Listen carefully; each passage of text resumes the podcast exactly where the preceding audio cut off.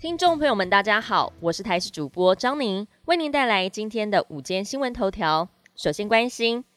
杜苏芮台风远离，青台卡努正在接近当中。气象局表示，卡努以北北西方向朝琉球南方海面前进，短期之内对台湾没有直接影响。不过预估它的强度将会逐渐的增强，可能发展成为中台。下周二到下周三，受到外围环流影响，北部、西半部地区有局部短暂阵雨，东半部地区大多是多云天气。中午过后，容易会有局部短暂雷阵雨发生。气象专家吴德荣指出，卡努台风将轻易跨过中台门槛，目前预测路径经过台湾北部海面，扑向浙江，暴风范围触及台湾北部海面，从下周开始对北台湾造成影响。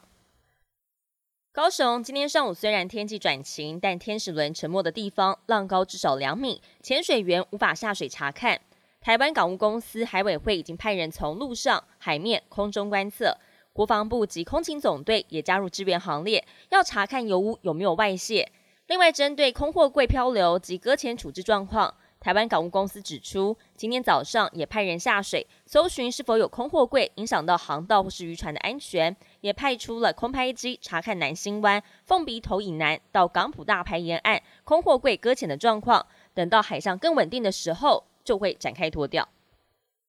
新宇航空经传重落地事件，一架 A 三二一机型的航班昨天在曼谷机场疑似发生重落地的情况，幸好机上一百七十八名旅客全数平安。事后，新宇航空已经派另外一架飞机到曼谷把乘客载回。另外，民航局表示已经接到新宇通报，后续会再了解相关情况。国际焦点要带您关心到的是，澳洲国防部表示，军方一架直升机在参加大型军事演习时迫降在东北岸外海水域，机上四名军方机组人员失联。根据了法新社报道，出事的这架 MRH 九零直升机在昨天晚上坠机。目前搜救行动还在进行当中，而澳洲国防官员也宣布暂停有三万名官兵参与的美国与澳洲护身军刀联合军演。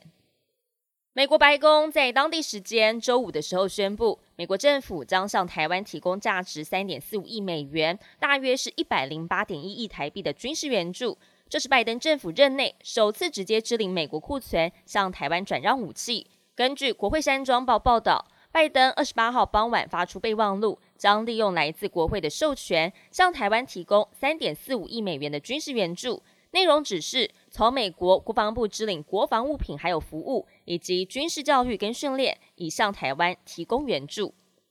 本节新闻由台视新闻制作，感谢您的收听。更多新闻内容，请持续锁定台视新闻与台视 YouTube 频道。